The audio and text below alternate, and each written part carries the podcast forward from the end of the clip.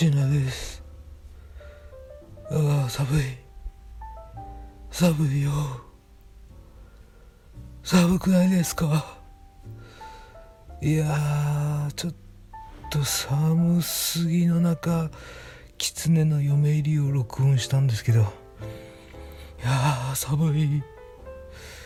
ちょっと声がですね震えてなかったかなと思ってちょっと今心配になってるんですけど。昨日昨日風呂にこう入ろうと思ったらですね風呂のあの入り口のそのドアのところに膝蹴りかましたんですよ。膝蹴りをですね。でいったとか思って風呂に入ってまあ上がろうと思ったら膝が動かなくて浮いて動かないっつうかそのなんかこう激痛が取れなくて。であの今日見たらですね単コブとの青くなってこう触るともう激痛なんですよ。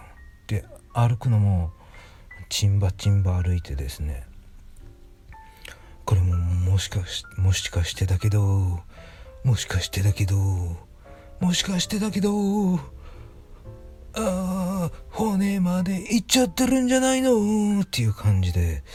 もうマジで痛いんですよ。痛いしもうそしてこの録音スタジオが寒いのなんの。暖房器具がないんですよここは。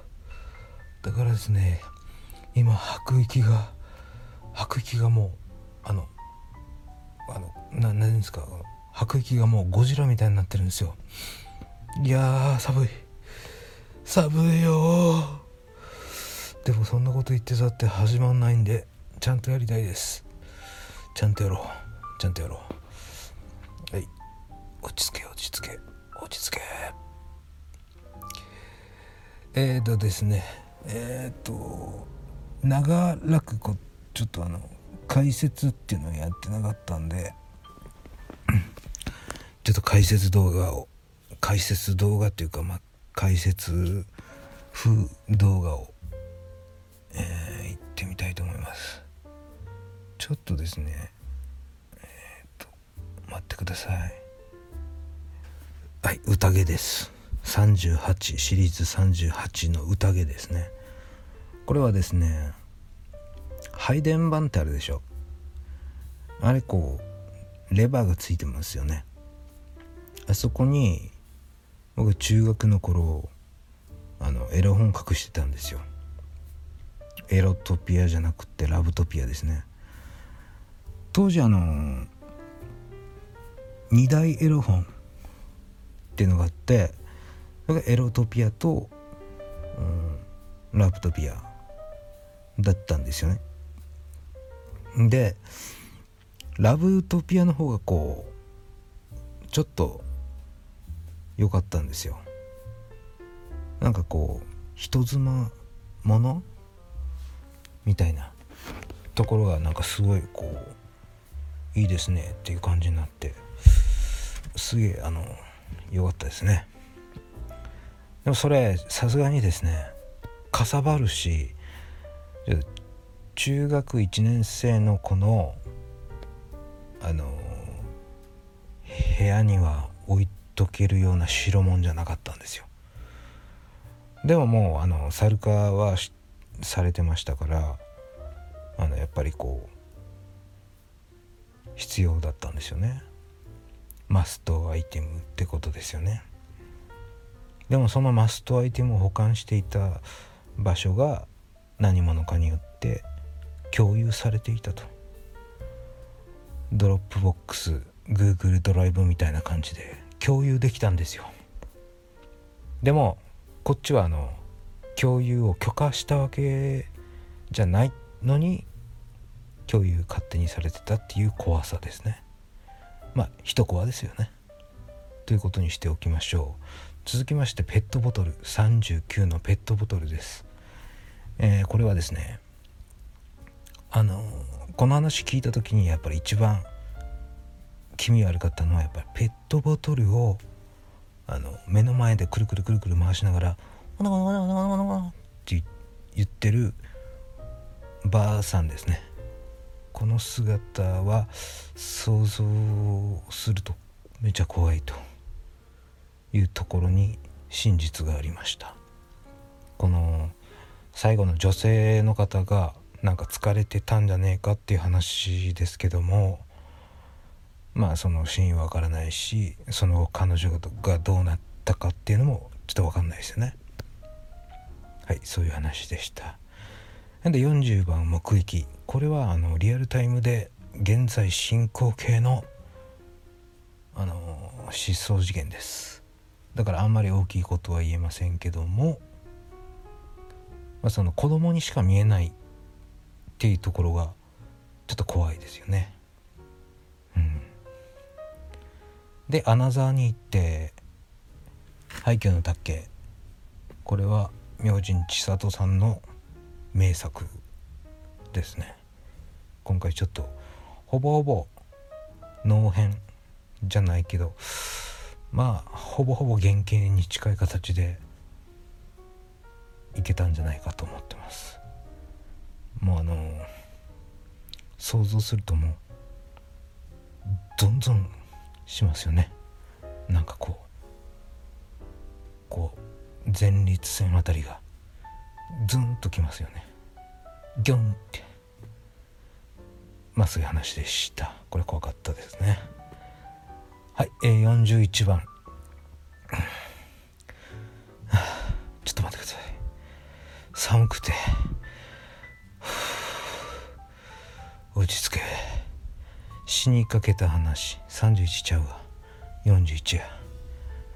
はい死にかけた話。これはお花畑が見えたって話ですね。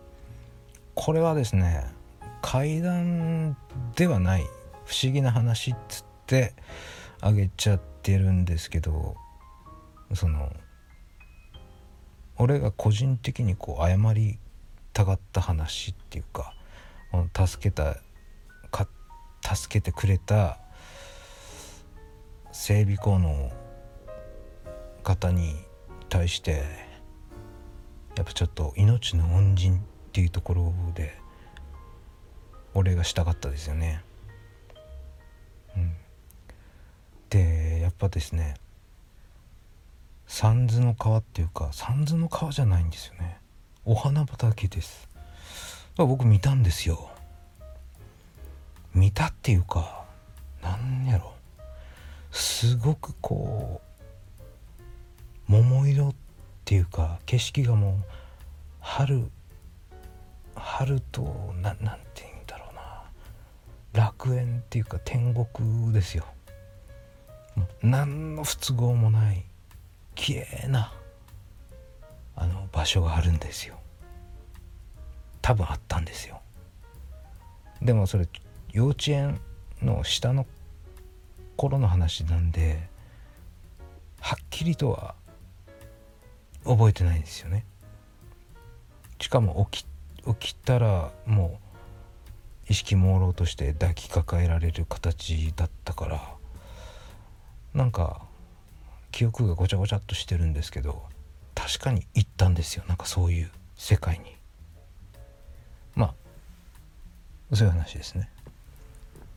ちょっと先が長いんでザザッとやっちゃってますけど。はい続きまして構想のさなか。これはですねちょっとあんまりえー、ガチなやつなんで言えないんですけどもこの登場人物の方は現役でそっちの道の方なんであまり分かるようなことは言えないんですけどまあご想像通りの感じですよ。あの九州のその DJSD みたいなところの話ですよね。でまあこの構想のさなかに監視カメラとかも設置してたみたいでその時の話そこの監視カメラの話っていうのもあるみたいなんですけどもちょっとそれ言っちゃうとまずいかなということで言わないようにしてます。はい続きまして G3 久々のえっ、ー、と G シリーズだったですね。これはやっぱ弟の指摘がどう考えても遅すぎるやろ。っていう話ですね。うん。なんで泳がしたんだと。早く起こしてくれと。いう話です。まあ後から聞いてこれゾッとしますよね。ここにいたんやって思うと。まあそういう話です。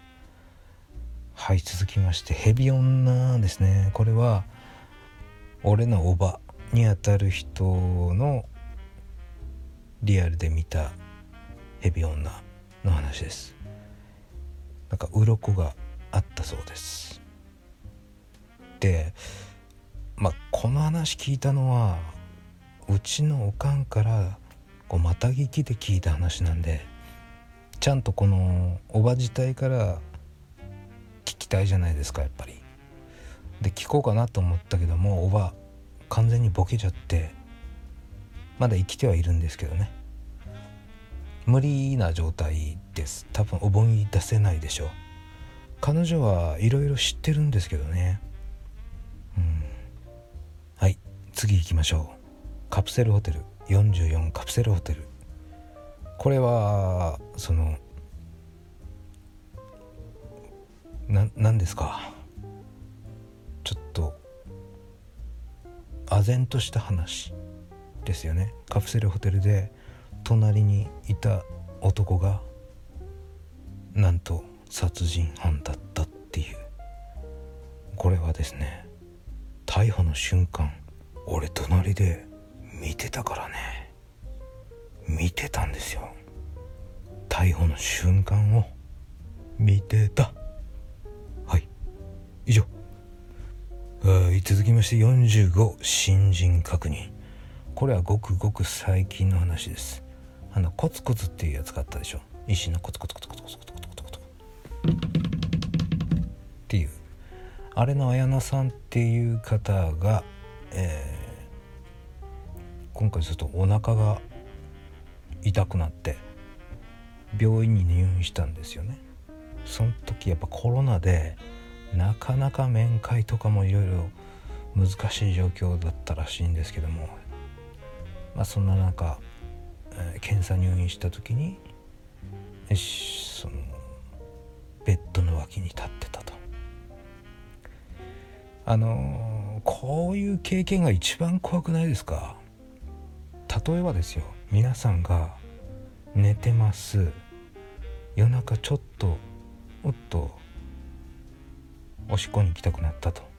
目を開けます。そしたらベッドの脇に人が立ってみなさいよ。これは怖いよ。怖いでしょこれは。こういうシチュエーションが僕は一番まあってなりますね。はい。これリアルで体験したヤナさんはすごい怖かったでしょうね。うん。はい。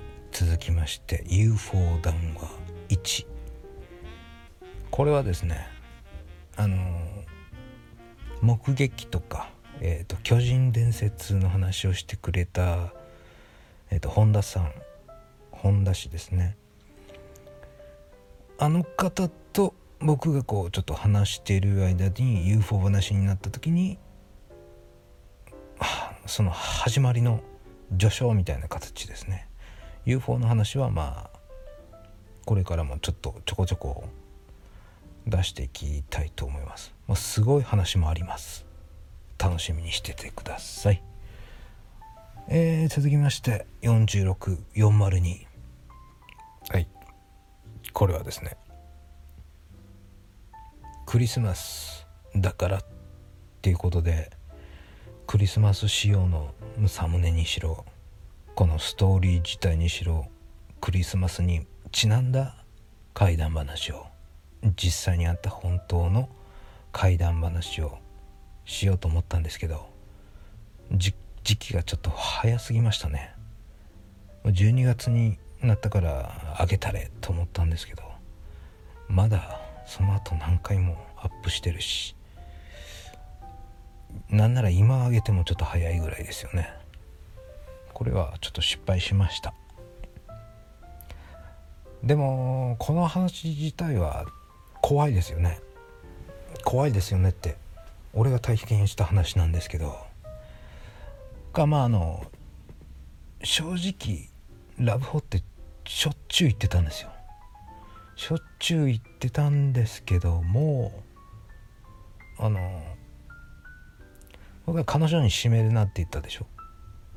あちょっとドア開けといてと。これはある種経験から学んだんですよ。あれですね彼女がもう完全に中に入っていたらあのロックが自動的にかかるんですよガチャって。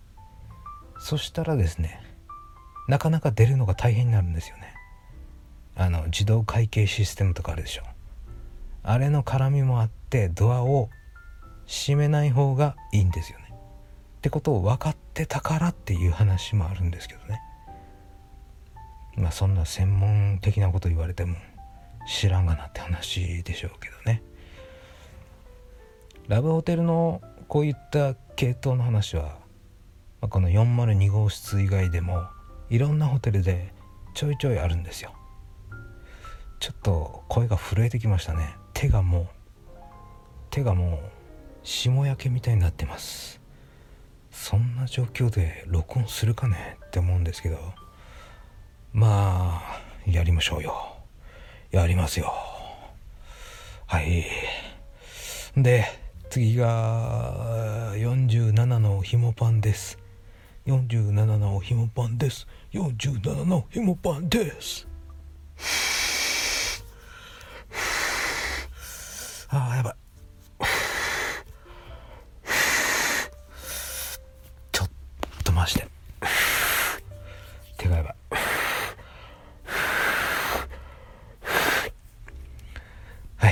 ひもパンですね。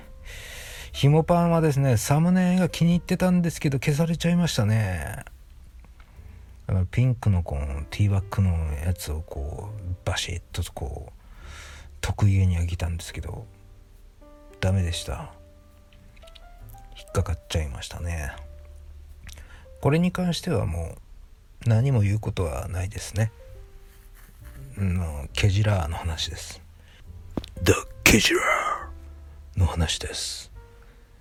うーんこれはですねあの読者の方々でも正直なったことある人結構いると思うんですよ。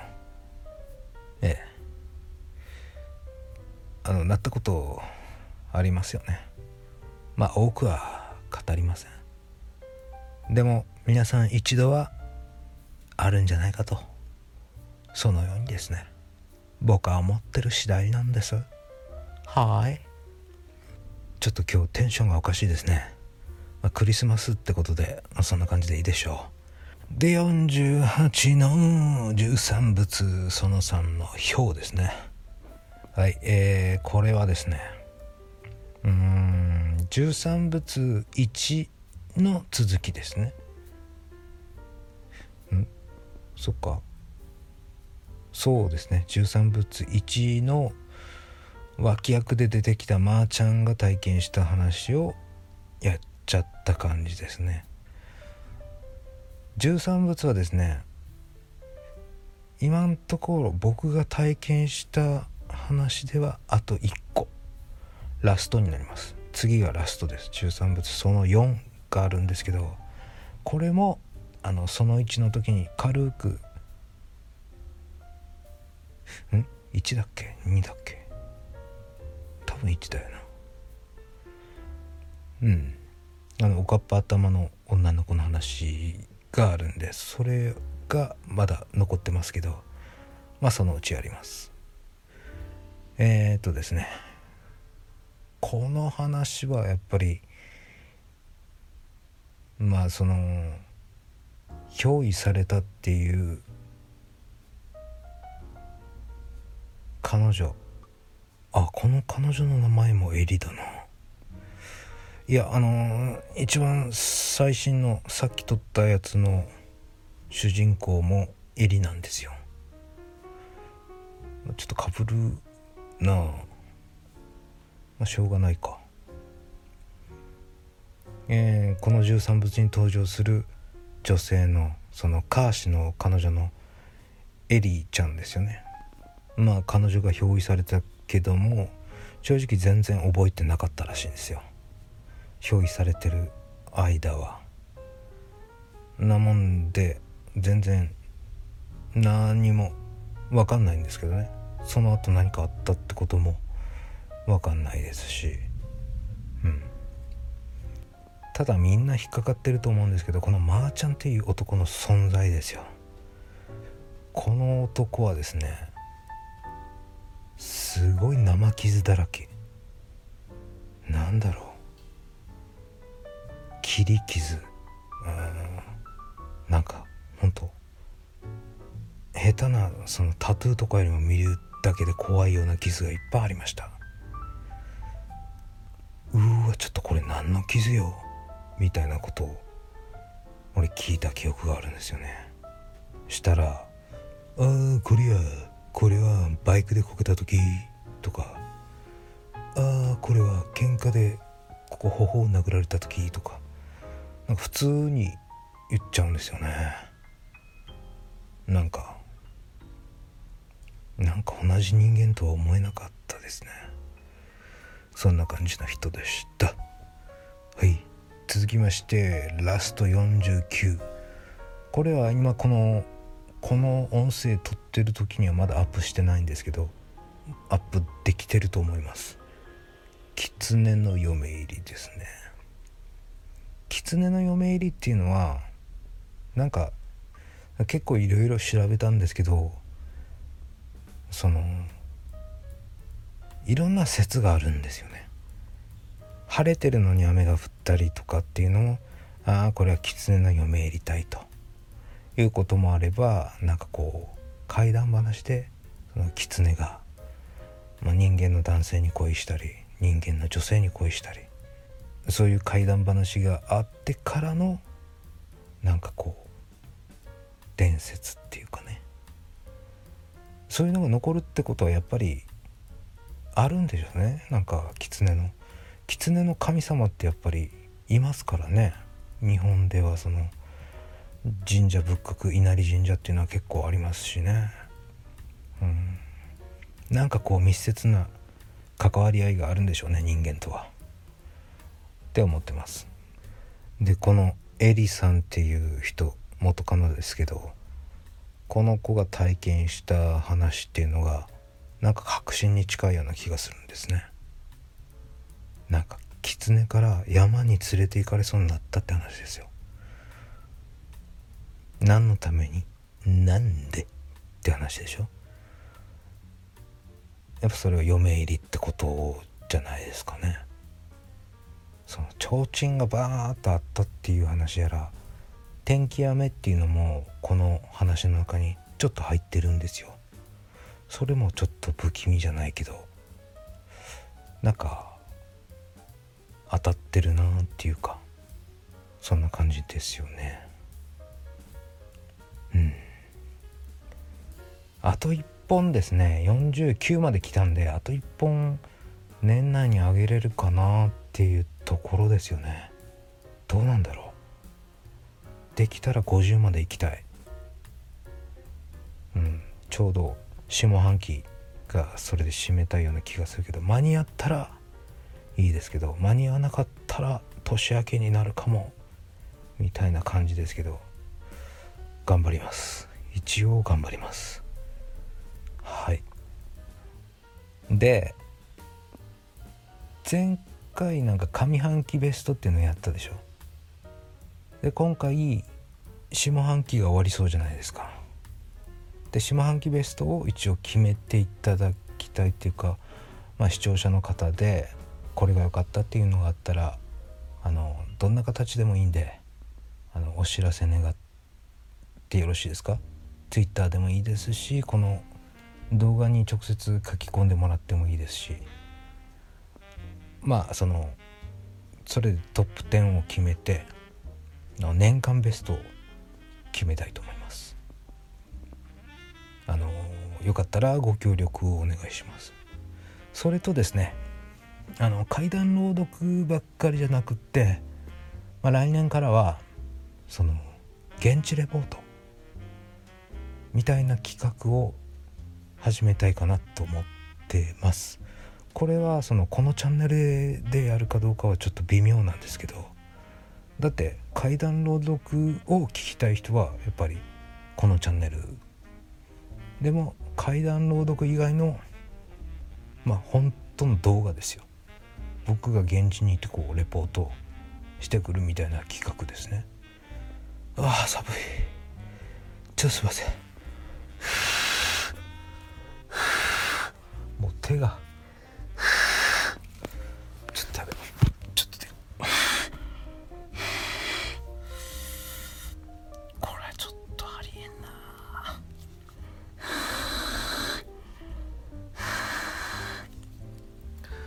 な。あすいませんでした。えっ、ー、とですね要するに階段朗読は階段朗読のチャンネルで別チャンネルでまあそういう現地レポート的なものを取ってきて生きていってお前ちゃんと喋れよ。行きたいんですよね。あの例えば13仏ここに一人で乗り込んでそんなことができるかどうか疑問ですが行ってあのちょっとした爪痕を残すとか。そんなことをですね実際はまだできませんがその機材買ったらできると思うんでそういうこともちょっと考えていきたいなと思ってます。まあ朗読は朗読で1年間でだいたい50本あげれたんでこんな感じで週1ぐらいでしか今あげれてないんですけどね。まあ、こんな感じでのんびりやっていけたらと思ってます。まあその他にもですねいろんな形で、まあ、例えばホームページみたいなのを作ってみたりですね。ああと俺が書いたあの般若心経のなんかあるんですよ。般若心経のパネル？これ個人的に作ったんですけどこれをまあ販売も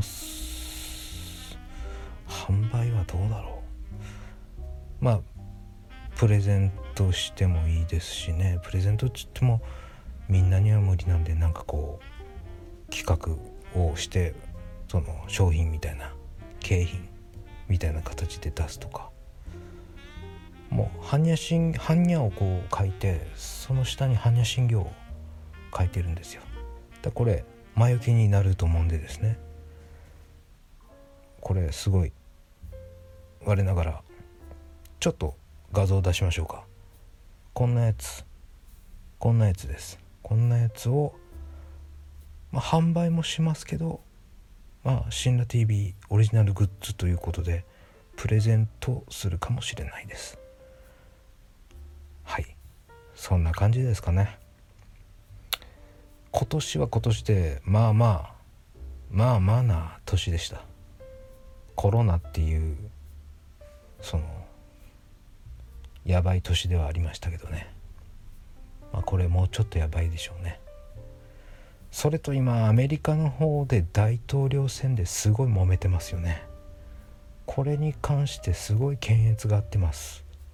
YouTube がなんか結構やばいことになってますね。いろんな人が動画削除されたり真実言って削除されるっていうのはちょっとおかしな話なんですがまあいろいろありますわね。ありますわね。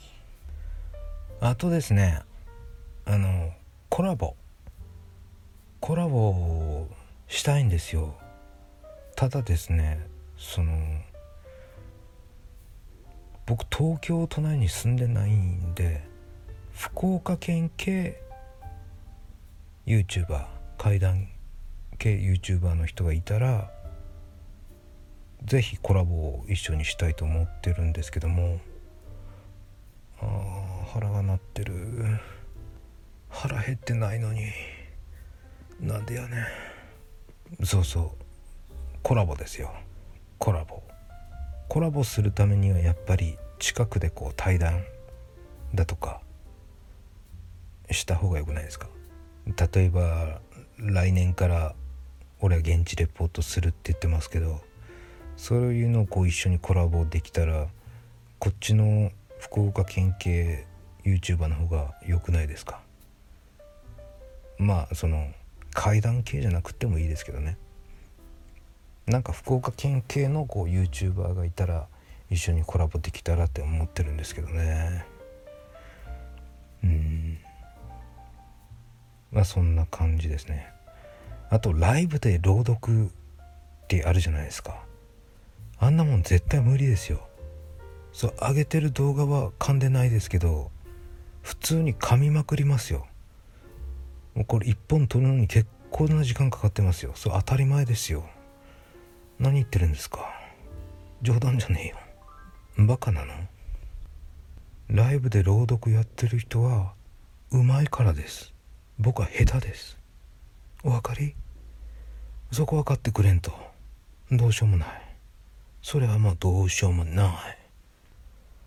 ああ寒寒いわはいそんなわけで寒い中お送りしました「新羅 TV」もそろそろお別れのお時間が近づいてきました。近づいてきましたね。あ一つ忘れてた。あのですね。何年か前に誰かの多分オカールトラジオさんだったと思うんですけど逗子逗子ですよ。そのあの電車に乗ってたらですね、まあ、東京とかあの都心部の話なんですけど皆さんであの話を聞いた方がいたら誰のどの回だっていうのが分かったらちょっと嬉しいんですけど岡ラジさんじゃないと思うんですよね。だってあの岡ラジさんにこういう話あったら教えてくださいって過去の過去の YouTube です。こんな話があったら教えてくださいって送っても返事がないんですよ。ってことは多分知らねえなって話でしょ。なんかその逗子っていう話がですねなんつうんだろう。駅で電車に乗ってたらあの逗子って分かりますか？あの、えー、仏壇仏壇みたいなの。な何ですか？五重の塔五重の塔じゃないな。棺桶棺桶じゃないな。仏壇ですよ。仏壇みたいなものを電車の通路でこう引いて回る女の子がいてそれを注意すそれをなんかでっかい男があの追いかける。そして老人がいてっていうような話です。この話聞いたことがある人いますか？でもしいたら誰のどどの YouTuber のいつぐらいの話っていうのがちょっと分かったら助かるんですけど。っていうのもその俺の弟がですねこれと全く同じいやちょっと違うんですよ。体験をしてるんですよ。でいやその話俺聞いたことある。あれは確か出てこないんですよ俺が。情けないことに。でもし知ってる方がいたらですね教えていただきたいんですけど。多分その図紙っていう話じゃ話っていうかこれ朗読形式の階段じゃなくてそんな話をしてた人がいたと思うんですよね。でもこれが検索しても出てこねえんだ。なんでだろう。まあそういうことです。是非皆様の中でそういう話を聞いたことがあったら教えてください。さあいよいよクリスマスですね。クリスマスが終わったら。てかもうあと2週間切ってるな。なんかそんな感じがしないけど。とりあえずクリスマスはケーキ食ってワイン飲んでファミチキ食っていやモスチキンの方がいいか。ぐらいか。なんか寂しいな。そんな感じですね。皆さんも楽しいクリスマスと良いお年をお迎えください。あとちょっとですけどね。2週間足らず。またちょっとぼちぼち更新の方もやっていきたいと思います。それでは皆様ごきげんよう。さよなら。死んだでした。